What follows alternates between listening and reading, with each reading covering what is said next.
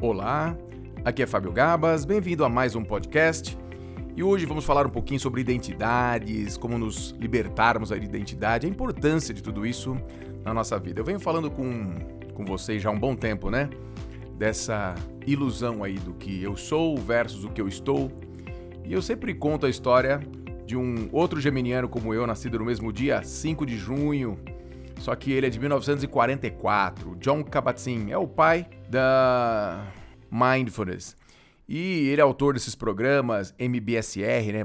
Mindfulness Based Stress Relief. Tem uma série de programas extraordinários. Uma pessoa muito espiritualizada, muito diferenciada, um grande cientista, professor em grandes universidades americanas. E o John, ele me lembra muito uma entrevista dele que estavam apresentando lá os convidados, ele era um dos convidados, e disseram para ele, mas ah, John Cabatzin, muito bem-vindo, e você com esse currículo maravilhoso aqui, gostaria que você falasse um pouquinho sobre você, quem é, quem é você, né? E ele falou, Uai, depende de qual história você quer que eu conte. Você quer que eu conte uma história para você rir? Você quer que eu conte uma história de sucesso? Você quer que eu conte uma história triste? Você quer que eu conte uma história deprimente? Você me fala o que, que você quer, porque eu tenho um monte de história sobre o John Kabat-Zinn para contar, mas eu mesmo não acredito em nenhuma.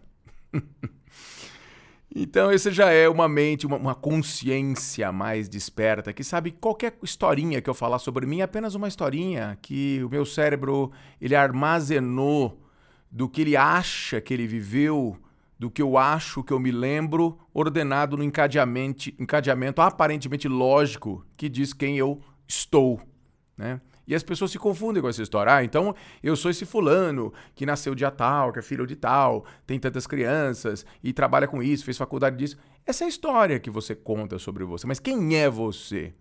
Quem é você se você apagar todas as suas memórias, você simplesmente agora colocasse uma agulha num ponto estratégico do teu cérebro e apagasse todas as suas memórias, quem é você?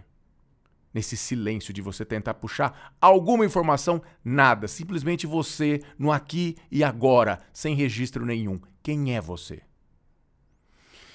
E é uma reflexão muito interessante, sem dúvida nenhuma, porque o que a gente vê são as pessoas cada vez mais presas nessas questões de identidades. E, e é algo que dá uma certa segurança para esse ego, né? Ego, estou me referindo a essa identidade que se encontra, se acha separada do resto. Eu sou algo separado de tudo, tendo uma experiência aqui nesse universo e não tenho nada a ver com o outro, com o rio, com a árvore, com o sol.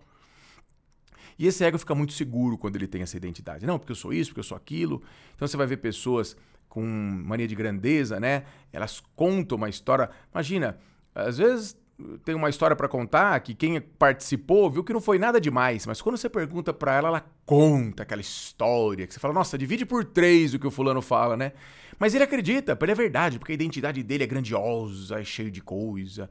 Outro já tem um ego de bondoso. Né? Ah, eu sou bom, ajudo todo mundo. Ah, eu, eu já sou doador. Eu não, eu não, não quero nada para mim, só quero para os outros. Então, é já é um outro personalidade, um outro aspecto né, de, de uma, uma máscara da identidade. Tem gente que é do perdedor. Então, ele até, poxa, é uma pessoa querida, que todo mundo gosta, mas ele é vítima, ele é o problemático. Ai, nossa, aquela. Diminui tudo que ele faz, porque a identidade dele é o da vítima, o que deu errado, o azarado, ou o doente, né? Lembro uma, bem uma vez eu no ônibus, me chamou a atenção. Uma senhora pediu para descer, né? Que ela tava descendo do ônibus, o, o, motor, o motorista ele como que acelerou para sair. E ela, moço, para esse ônibus, você tá lidando com gente doente. Sabe, feliz em dizer pro ônibus inteiro que ela é doente. Então é aquela identidade, né? Que, que as pessoas se apegam e aquilo te dá segurança. Porque, ah, pelo menos eu, eu sou isso aqui. O que assusta é esse não saber o que você é. Ah, não sou nada. E, inclusive, essas prisões a identidades, né, é o que mais enche os consultórios de psiquiatria, psicologia, psicanálise, né, porque as pessoas adoram falar dessa identidade, conta, fala 10 anos a mesma história para aquele psicanalista que já sabe decor, e ela conta, ah, e ela quer conhecer mais sobre ela, ah, eu, o autoconhecimento, como se autoconhecimento fosse ela saber mais sobre essas identidades, essas personas que ela tem. Autoconhecimento não tem nada disso. E quantas pessoas não se apegam, ficam ali em consultórios, anos, décadas até, falando sobre essa identidade que não é o que ela é, é o que ela está. Tem gente que vai para casa com um calhamaço de 5 mil páginas, né? Falar, ai meu, tive alta do meu psicanalista, ele me deu esse, essas 5 mil páginas aqui que é, que é tudo, é tudo de mim. É, é aqui tá, quem sou eu tá aqui nesse, nesse calhamaço de 5 mil páginas. Imagina, isso é sobre você, não é quem você é. Isso aí é materiais e mais materiais sobre o que você está. Não tem nada ali do que você é. Apenas mais coisas relativas, ilusórias do que você está. E saber quem você é verdadeiramente é algo muito nobre. E não tem nada a ver com essas memórias do que você acha que você viveu, do que você acha que você passou. Tanto que em sânscrito a gente fala do, do avidya. O Buda falava, né? Nós temos que transcender aí o, o avidya. Que vidya vem do videre, né? Que em grego significa, desculpa, em latim, né? Significa visão, conhecimento. Então, avidya é a não conhecimento, é a ignorância. E ignorância verdadeiramente é não saber quem você é. Você pode saber tudo sobre o que você está. Ah, eu sim. Ah, o Fábio da infância teve isso. Ah, e tal trauma. Ah, uma vez a mãe dele falou isso para é ótimo, um monte de coisa para encher esse dossiê aí de 5 mil páginas do que eu estou. Mas eu posso saber tudo sobre mim, o que o Fábio está. Eu posso saber tudo sobre matemática, geografia e continuar sendo ignorante porque eu não sei verdadeiramente quem eu sou, transcender esse avidya. E não tem nenhum problema a gente não saber, né? Essa, essa ignorância aí. Melhor assumir. Porque não é confusão não saber quem você é. Porque confusão é você não saber quem você é e achar que deve, né? Não, eu tinha que saber. Aí tudo bem, aí é uma confusão. Quando você não sabe e acha que tinha que saber, você está confuso. Agora, se simplesmente se você não sabe quem você é, pronto, tô definido. Ó, eu não sei quem eu sou. Quem você é? Eu não sei quem eu sou. Tô definido, não tem confusão. Confusão é se eu achasse que eu tenho que saber. E não é você que vai saber quem você é. Não é esse você. Porque esse você que você está achando que é você, o seu ego, ele só pode saber mais sobre o seu ego.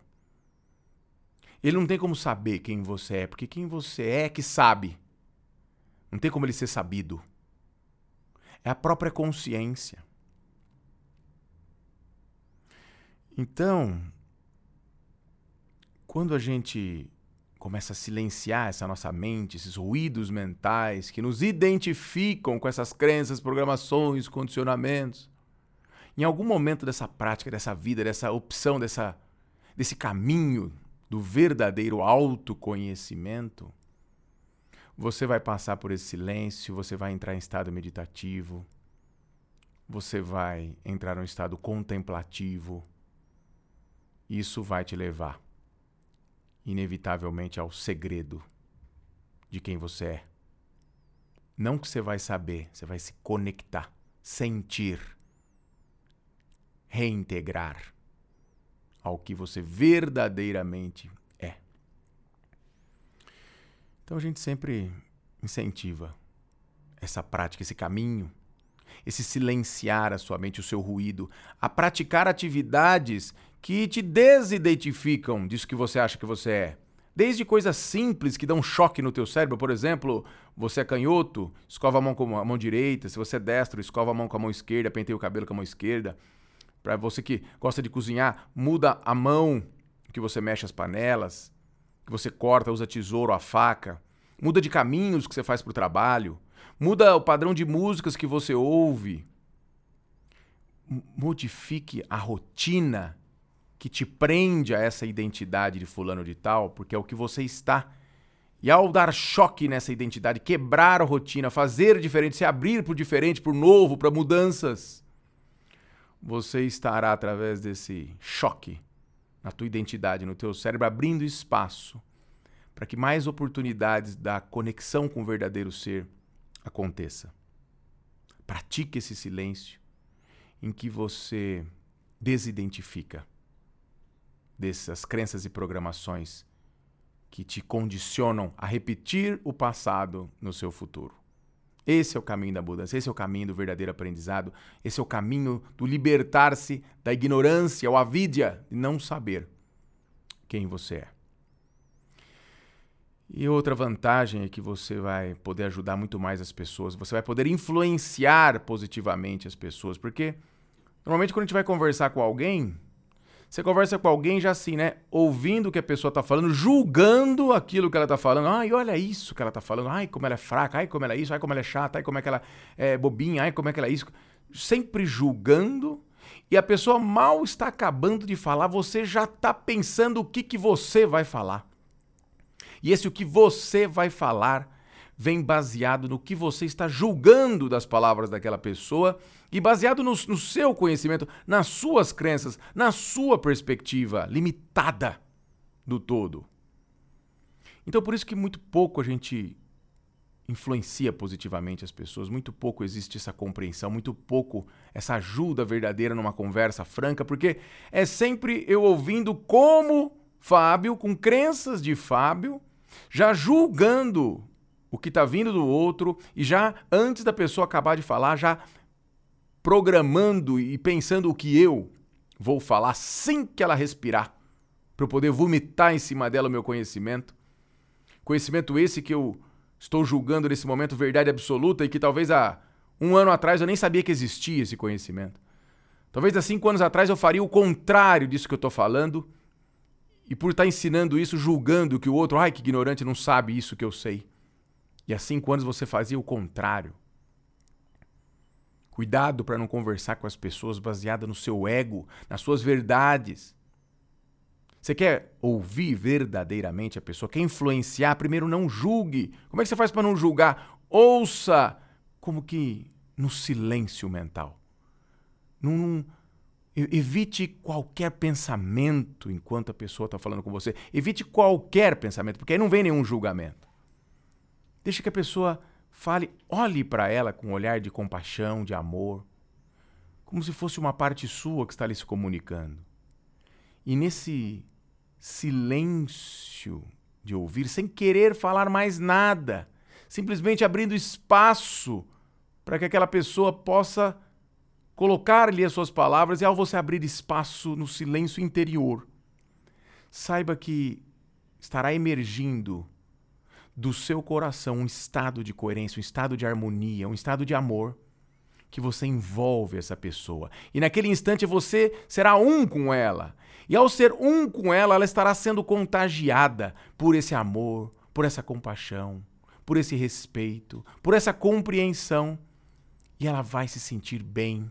Ela vai se sentir muito bem. Você não falou nada, mas ela está se sentindo bem porque algo tocou o coração dela, que é o próprio campo eletromagnético do seu coração em alta coerência por estar em silêncio interior, por estar sem julgamento, estar com amor, com alegria ouvindo aquelas palavras, em total presença e observação.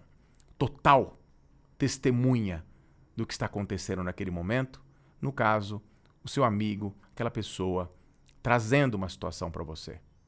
Ouça com presença. E aí, se surgir o desejo de dizer algumas palavras, pois não, pois diga. Saiba que essas palavras, partindo desse silêncio, estão partindo das áreas mais conectadas e inteligentes do seu cérebro e do seu coração. Pois é a própria inteligência do coração captando o melhor a ser dito e carregando cada palavra com profunda sabedoria e energia, cuja emoção dessas palavras não só terão a repercussão do significado em si, mas algo mais, algo energético, algo vibrando naquele ser ouvindo as suas palavras, que certamente será transformado, porque é o seu amor, a sua você como um canal para essa grande inteligência que passa pelo seu coração, passa pelo seu córtex pré-frontal, que está em silêncio e saem através de suas palavras essa magia, essa beleza, essa força que estará pegando carona nas suas palavras para fazer o verdadeiro milagre da transformação nessa pessoa.